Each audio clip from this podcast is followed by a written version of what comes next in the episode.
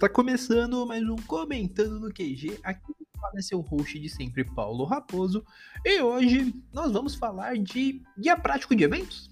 Sim, é um extra para guia prático de eventos, porque esse mês de dezembro nós estamos fechando o calendário de eventos, né, de São Paulo e muito provavelmente aí de todo o Brasil, e estamos fechando com dois grandes eventos. O primeiro está ocorrendo no momento que eu estou gravando isso, que é a CCXP, e o segundo, que é o evento que fecha o ano depois de três anos aí sem ocorrer, é o Ressaca Friends, né? Então, assim, vou dar uma geral sobre esse guia de eventos e vou falar um pouco do Ressaca Friends, que é o último evento do ano, a CCXP. Já deixando adiantado, ainda tem ingressos para domingo, então se você estiver ouvindo isso no dia da publicação, que é no sábado, você ainda consegue no domingo.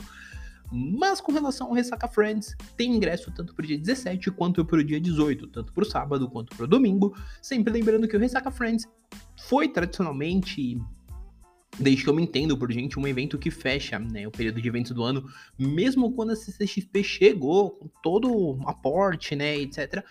O Ressaca Friends continuou sendo o último evento do ano, continuou sendo aquele evento ali pra galera que gosta, principalmente pra galera que gosta da de mangás, para unir ali essa galera, fazer realmente essa confraternização mais geral, o que é muito bacana, tá?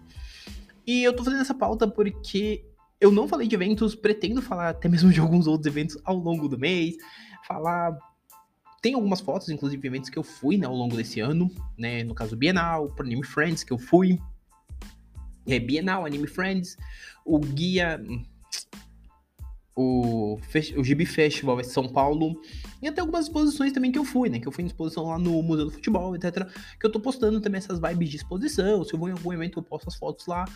Só que, teoricamente, eu ainda não tinha achado nenhuma forma de falar, porque eu tento escrever e eu não tô conseguindo ter muitas ideias de como escrever e dar um jeito diferente.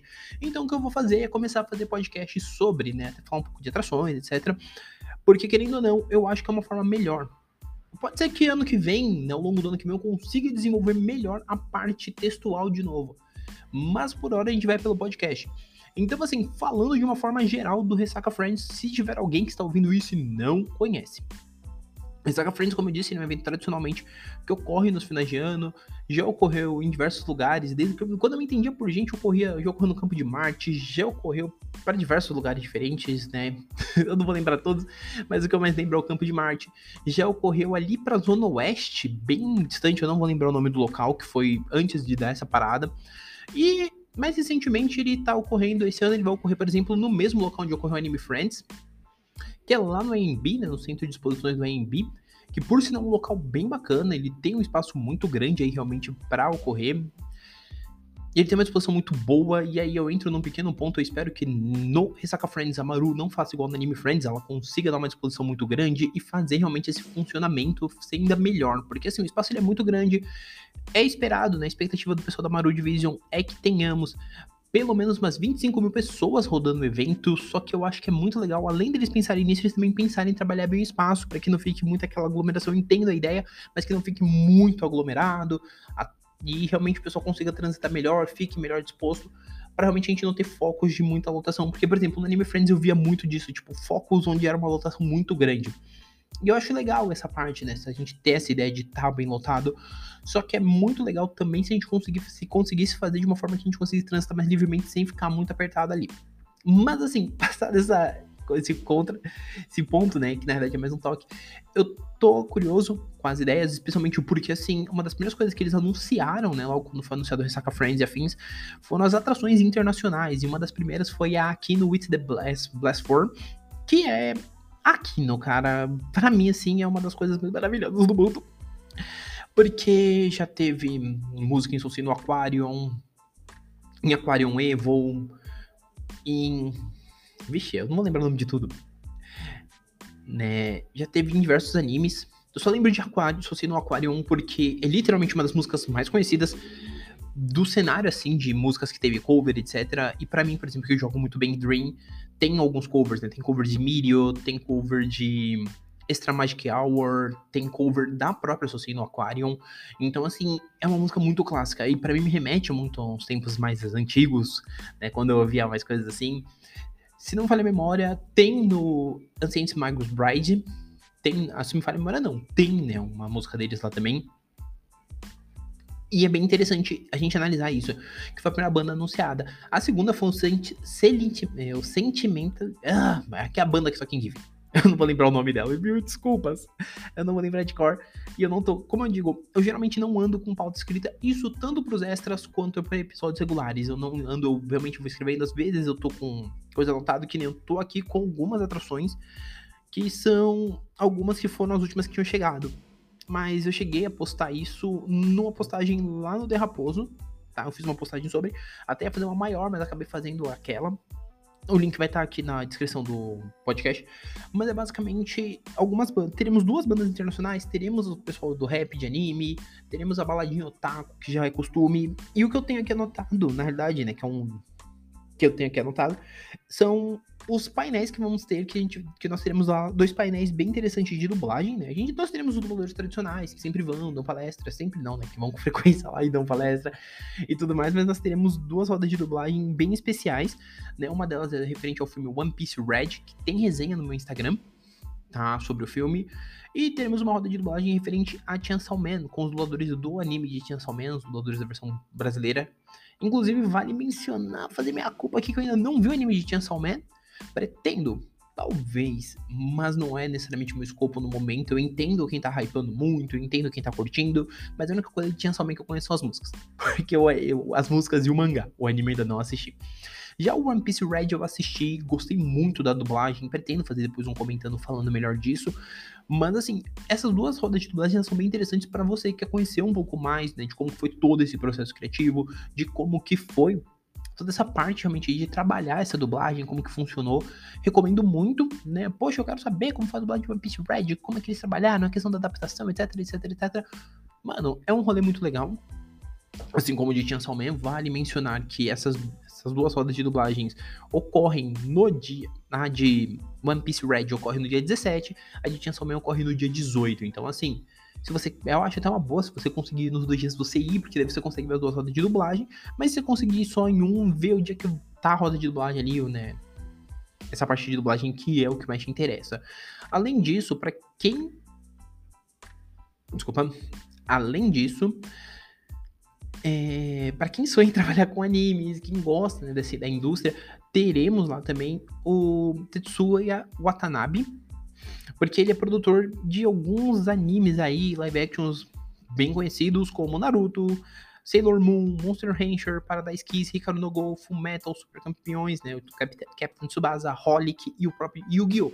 Então, assim, pra quem quer conhecer um pouco melhor esse caminho, tem lá, tá? Então, assim, é uma boa você ir para conhecer também um pouco isso. Eu tô fazendo aqui bem rápido essa divulgação, porque como eu tenho aqui vontade, eu achei legal passar. Mas só mencionando o que mais teremos. Agora que eu vi que tem, né, da parte de. É o Sentilimental. Sentilimental, que é a banda que eu falei lá no começo, que é a banda que faz música de Given. Aí tem aqui no From Blast 4. E aí tem os rappers, que é o VMZ e o VG Beats. Aí tem o Anison Lab, o Yu 20, a Katsuki Band, Mr. Geek, Senpai Old School, Banda Okami, Grazie Band e a banda Wasabi. Tem concurso, tem balada do taco, tem sala temática, arena K-pop, que terá alguns concursos. Inclusive, eu postei no meu Instagram, né?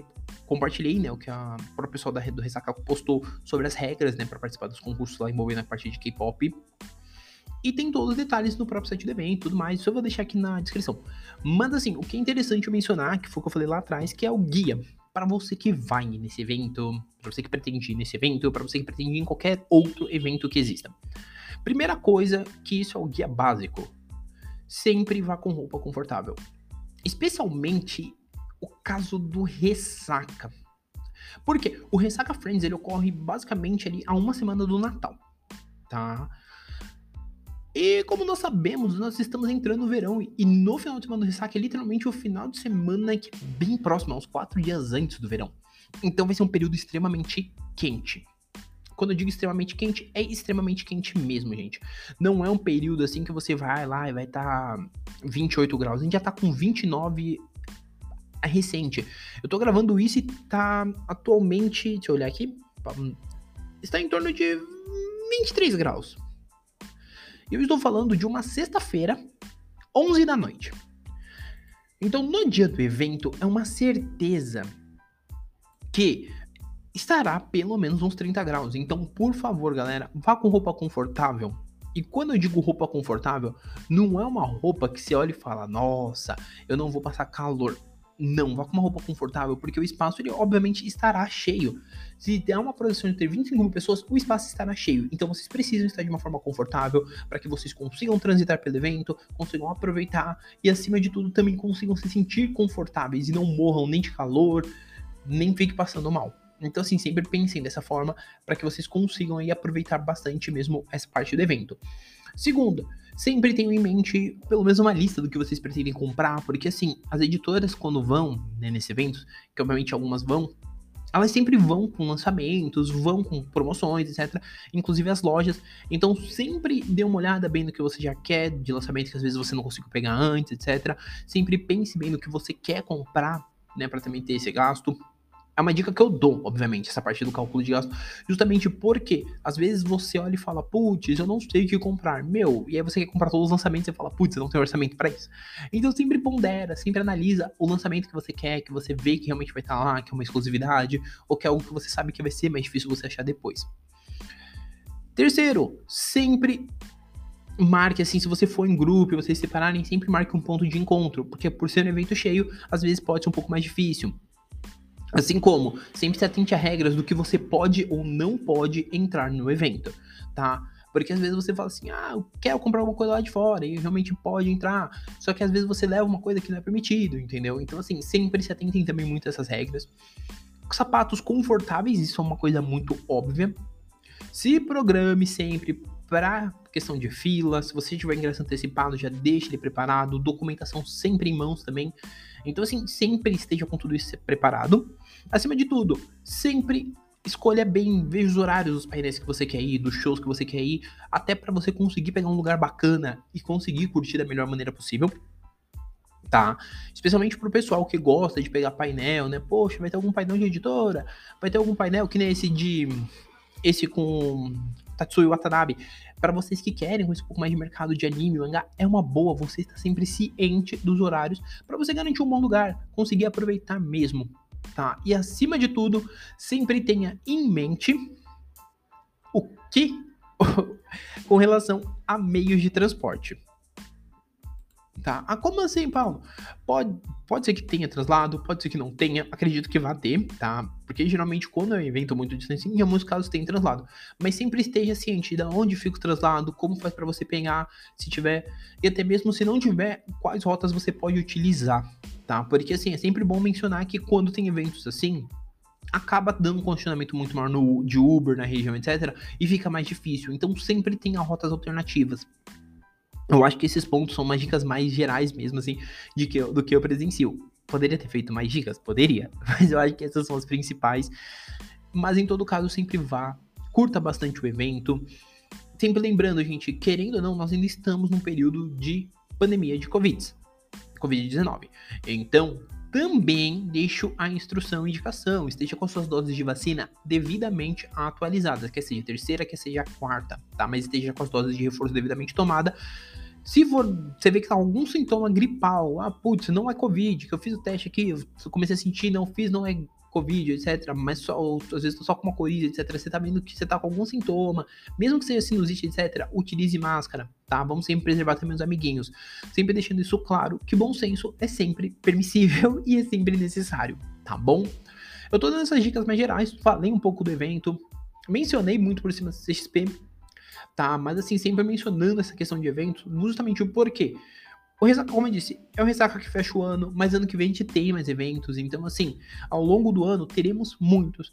Então, ficam dicas de forma geral. No próximo ano eu pretendo falar ainda mais sobre eventos de forma geral, porque eu acho que é uma coisa legal. Esse final de ano eu pretendo também falar um pouco mais, mas tudo que eu não consegui falar esse ano, ano que vem, obviamente, logo em janeiro já falarei dentro do comentando, para que vocês conheçam um pouco mais tá bom? Mas agora vamos lá, é hora de vocês me darem o feedback. Primeiramente, irem lá nas minhas redes sociais e comentarem o que vocês acharam. Depois disso, não esquecendo de avaliar o podcast. Cinco estrelinhas aí, galera. indicar para um amigo. Pega essa postagem que vocês estão vendo no Spotify, no Deezer, etc. E compartilha nos seus stories. Fala, olha, tem esse podcast aqui desse gordo aqui falando desses negócios.